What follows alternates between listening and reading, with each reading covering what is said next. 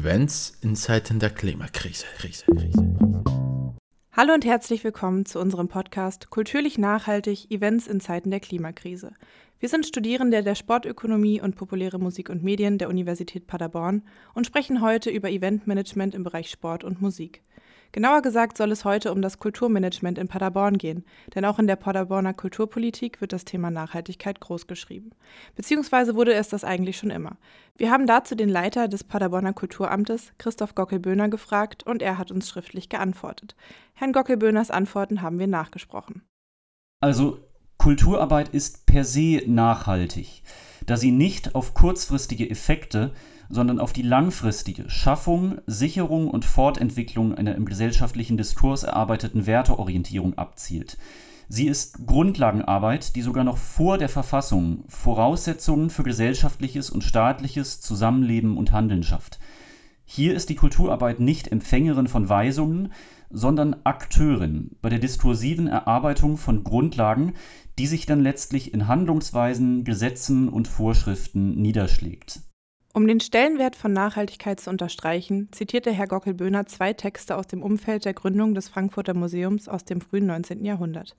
In der Programmschrift Perikles über den Einfluss der schönen Künste auf das öffentliche Glück heißt es, über die Rolle der Künste für die moralische Erziehung der Bürgerinnen und Bürger sowie ihre institutionelle Verankerung im Staatswesen, es kommt immer darauf an, zu gefallen. Es geht darum, zu bewegen, es geht darum, durch die Liebe zu allen Tugenden zu befeuern und deren Ausübung allgemein zu machen. Das ist für den Menschenfreund das wahrhaftige Ziel der schönen Künste. Tragen wir zum Glück der Menschheit bei. Und wie das diskursiv geschehen soll, lesen wir in den Gesetzen des Museums für das Jahr 1808.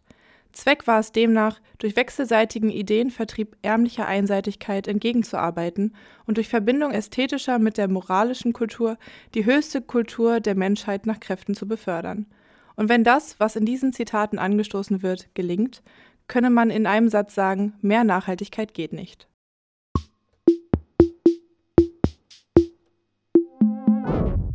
Über den Umweg der kulturell angestoßenen Grundlagenarbeit haben ökologische Aspekte Auswirkungen auf die Veranstaltungsorganisationen, wie etwa in Fragen des Energieverbrauchs, der Mobilität, des Caterings und der Abfallwirtschaft.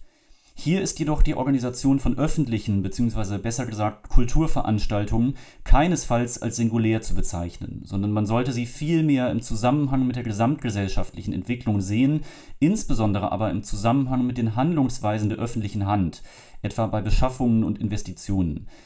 Wenn sich also etwa die Stadt Paderborn Klimaziele setzt und dafür zentrale Maßnahmen ergreift, dann müssen die natürlich auch bei der Organisation von Kulturveranstaltungen umgesetzt werden. Und ähnlich sieht es auch bei der sozialen Nachhaltigkeit aus. Wenn sich etwa die Stadt Paderborn Ziele der Geschlechtergerechtigkeit, der Familienfreundlichkeit oder der gesellschaftlichen Teilhabe für alle setzt, dann müssen diese Ziele natürlich auch bei der Organisation von Kulturveranstaltungen Auswirkungen haben, wie etwa bei der Auswahl der Künstlerinnen und Künstler, bei der Gestaltung von Programmen, bei der Frage der Eintrittserhebung und des Ticketvertriebs, bei Fragen der Beteiligung örtlicher Amateurinnen und Amateure etc. Gegenstand eines besonderen Diskurses sei natürlich auch stets die Frage der ökonomischen Nachhaltigkeit. Vordergründig sei Kulturarbeit natürlich bloßer Ressourcenverbrauch und ökonomisch positive Effekte von Grundlagenarbeit seien nun einmal nur schwer nachweisbar. Die Idee der Umwegrentabilität, die besonders in den 80er Jahren Konjunktur hatte, lasse sich konkret nur selten und nur in Einzelfällen nachweisen. Als Umwegrentabilität versteht man dabei, kurz gesagt, den Aspekt, dass Veranstaltungen, die nicht per se rentabel sind, über positive Effekte auf die Region, in der die Veranstaltung stattfindet, trotzdem rentabel werden. Vergleichbar seien Diskussionen über die Fragen der ökonomischen Nachhaltigkeit von zweckfreier naturwissenschaftlicher Grundlagenforschung und über Maßnahmen der Jugendhilfe. Auch hier führt Herr Gockelböhne ein Beispiel an. Das bekannte Diktum des ehemaligen Bundesinnenministers Otto Schily Wer Musikschulen schließt, gefährdet die innere Sicherheit, zielt einerseits darauf ab, dass Musikschulen, die hier als Beispiel für Kulturarbeit verstanden werden, für Werteorientierung und gesellschaftlichen Zusammenhalt sorgen und somit die gesellschaftliche Sicherheit stärken, wodurch gesellschaftliche und ökonomische Schäden vermieden werden können. Andererseits zielt dieser Satz aber auch auf die Schaffung qualifizierten Humankapitals ab. Hierbei wird kulturelle Bildung vor allem als Ausbildung von Schlüsselqualifikationen verstanden, und auch dies wird oft als nachhaltige ökonomische Grundlagenarbeit von Kultur verstanden. Kunst- und Kultureinrichtungen sind also demnach Wahrnehmungslaboratorien und liefern als solche wichtige Impulse auch für die berufliche Qualifikation.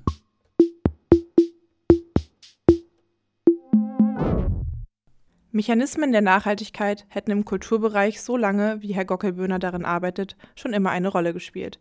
Eine wichtige Rolle für die soziale Nachhaltigkeit von Kultur spiele dabei das Konzept Kultur für alle aus den 70er Jahren, das bundesweit Wirkung hinterlassen habe. Das eingängige Schlagwort lasse sich am besten in der programmatischen Forderung des Kulturpolitikers Hilmar Hoffmann zusammenfassen. Jeder Bürger muss grundsätzlich in die Lage versetzt werden, Angebote in allen Sparten und mit allen Spezialisierungsgraden wahrzunehmen, und zwar mit einem zeitlichen Aufwand und einer finanziellen Beteiligung, die so bemessen sein muss, dass keine Mechanismen der Nachhaltigkeit hätten im Kulturbereich so lange, wie Herr Gockelböhner darin arbeitet, schon immer eine Rolle gespielt. Eine wichtige Rolle für die soziale Nachhaltigkeit von Kultur spiele dabei das Konzept Kultur für alle aus den 70er Jahren, das bundesweit Wirkung hinterlassen habe. Das eingängige Schlagwort lasse sich am besten in der programmatischen Forderung des Kulturpolitikers Hilmar Hoffmann zusammenfassen. Jeder Bürger muss grundsätzlich in die Lage versetzt werden, Angebote in allen Sparten und mit allen Spezialisierungsgraden wahrzunehmen, und zwar mit einem zeitlichen Aufwand und einer finanziellen Beteiligung, die so bemessen sein muss, dass keine Zwänge und Barrieren gerichtet. Punkt 2. Kulturpolitik ist wesentlich kulturelle Bildungspolitik. Im Mittelpunkt steht die Entfaltung und die Entwicklung der sozialen, kommunikativen und ästhetischen Möglichkeiten und Bedürfnisse der Bürger. Dieses Verständnis von Kulturpolitik zielt auf Chancengleichheit und auf eine Art kultureller Grundversorgung. Kultur dient in diesem Zusammenhang im Rahmen der Daseinsvorsorge, dem Streben nach Lebensqualität, über die existenzielle Sicherheit hinaus zur Teilhabe an geistigen Werten und Chancen und zur Selbstbestimmung. Kultur trägt demnach wesentlich zu einem guten, gelingenden und glücklichen Leben bei. Und ein Resultat dieser Politik war dabei die neue Sparte der Soziokultur.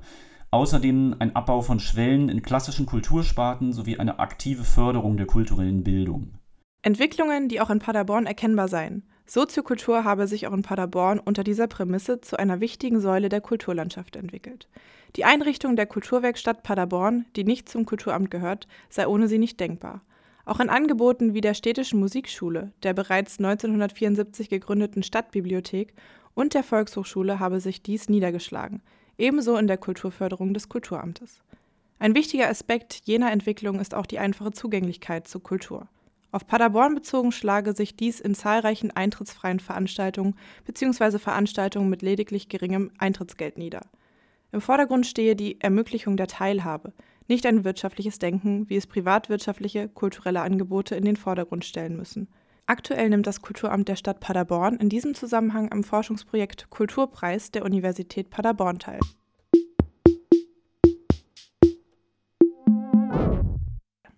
Darüber hinaus ist der Zusammenhang von Bildung und Kultur auch virulent geworden. Das hat sich im Aufschwung des Konzepts der kulturellen Bildung in den letzten zwei Jahrzehnten niedergeschlagen, der auch in Paderborn Spuren hinterlassen hat. Kein Bereich hat einen so starken personellen als auch finanziellen Zuwachs erfahren wie dieser, vor allem in Projekten wie unter anderem Kultur und Schule, aber auch im sich fortsetzenden Ausbau der Museumspädagogik. Auch im Bereich der Sportzuständigkeit der Stadt Paderborn ist die Mischung aus der Schaffung von nachhaltiger und gleichzeitig für alle zugänglicher Kultur ganz gut zu erkennen. Das Programm Sport im Park wird zum Beispiel von der Stadt unterstützt. Dabei werden die vielen Parkanlagen genutzt, um Einblicke und Trainingseinheiten in unterschiedliche Sportarten für alle zugänglich zu machen. Dafür stehen immer Betreuer oder Experten zur Seite. Die Events finden wie erwähnt in den vorhandenen Parks statt, also müssen keine Anlagen wie Sportplätze, Turnhallen etc. gebaut werden. Zudem wird viel mit dem eigenen Körper oder wiederverwendbaren Gegenständen gearbeitet. Sport im Park ist also sowohl ökonomisch als auch ökologisch und soziokulturell nachhaltig. Ähnliche Vorteile bringt auch der in Paderborn ansässige Ahorn Sportpark mit sich. Unter dem Motto Sport für alle und zu jeder Tageszeit gibt es in Paderborns größtem multifunktionalen Sportzentrum ein breites Angebot für jedermann, was größtenteils kostenfrei ist. Man kann hier sowohl draußen als auch drinnen Sport treiben, sodass ein Sportangebot bei jeder Wetterlage gewährleistet sei. Es benötigt also auch hier keine weiteren Baumaßnahmen von zum Beispiel Sportplätzen oder Turnhallen. Daran anschließend bietet die Stadt Paderborn mit dem Wanderweg Alter Pilgerweg eine leichte bis mittelschwere Strecke an, die sich insgesamt über knapp 21 Kilometer erstreckt, jedoch auch beliebig abgekürzt werden kann. Dieser für jedermann zu jeder Zeit frei zugängliche Wanderweg bietet neben verschiedensten Sehenswürdigkeiten auf der Strecke auch eine wunderschöne Landschaft, die sich definitiv einmal zu erkunden lohnt. Ziel dieses Weges ist, Menschen in Bewegung und an die frische Luft zu bekommen. Er bietet unter anderem auch mit seinen Gedenktafeln, die auf dem Weg verteilt sind, Gelegenheit vom Alltag abzuschalten und auf andere Gedanken zu kommen. Eines der bekanntesten Events in Paderborn ist der Osterlauf. Der älteste Straßenlauf Deutschlands lockt seit 1947 Amateure und Profis aus aller Welt an. 2019 knackte der Lauf mit 12.263 Teilnehmern seinen Rekord, ehe die Corona-Pandemie zwei Jahre lang das Fortführen dieser Tradition verhinderte. In diesem Jahr ist es wieder soweit. Erstmals kooperiert Veranstalter SC Grün-Weiß Paderborn dabei mit Studierenden des Studiengangs Sportökonomie. Der Osterlauf ist ein Event im öffentlichen Raum. Start-Zielbereich ist der Mastbahnplatz, wo sich auch Veranstalter und Sponsoren präsentieren. Die einzige Teilnahmevoraussetzung ist die Zahlung einer Startgebühr. Da prinzipiell jeder als Aktiver und definitiv jeder als Zuschauer am Event teilhaben kann, weist der Lauf einen hohen integrativen Charakter auf. Auch das Thema Nachhaltigkeit ist den Veranstaltern sehr wichtig, auch wenn Laufevents diesbezüglich schwer zu organisieren sind. Unter anderem, weil viel Müll produziert wird, beispielsweise Startnummern sowie das Verwenden von Bechern. Ein Schritt zu einem nachhaltigeren Osterlauf wird aktuell gegangen. Bis zuletzt war der Starterbeutel mit Sponsoreninfos und kleinen Goodies ein fester Bestandteil des Events. Dieser wurde durch einen digitalen Starterbeutel ersetzt, wodurch große Mengen an Müll vermieden werden. Bereits 2015 kündigte der damalige Namenssponsor E.ON an, den CO2-Verbrauch der Veranstaltung auszugleichen. E.ON stieg jedoch 2019 nach 30 Jahren als Sponsor aus.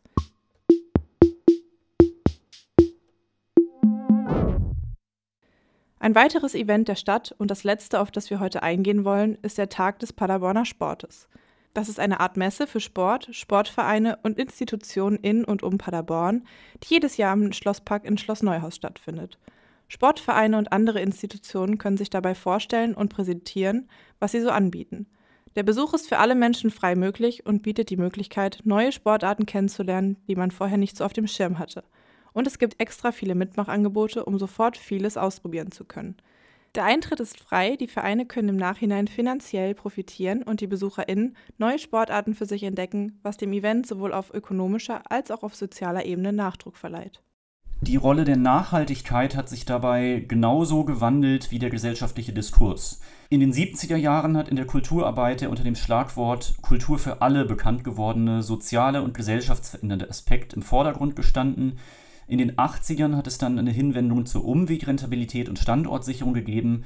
Später folgten Aspekte der gesellschaftlichen Integration, später auch der Inklusion.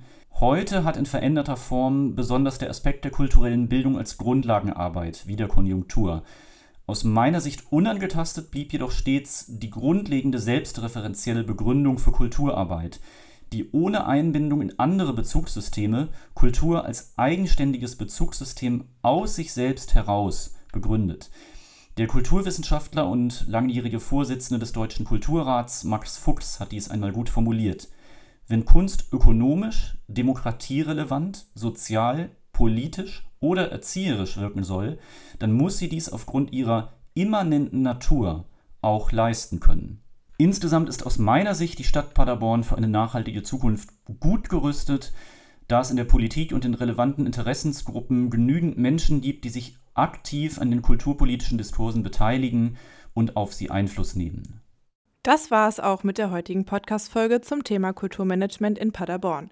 Wir hoffen, ihr konntet ein paar interessante Aspekte mitnehmen. Falls ihr noch mehr über nachhaltige Events erfahren wollt, dann hört euch doch gerne in unsere anderen Podcast-Folgen rein.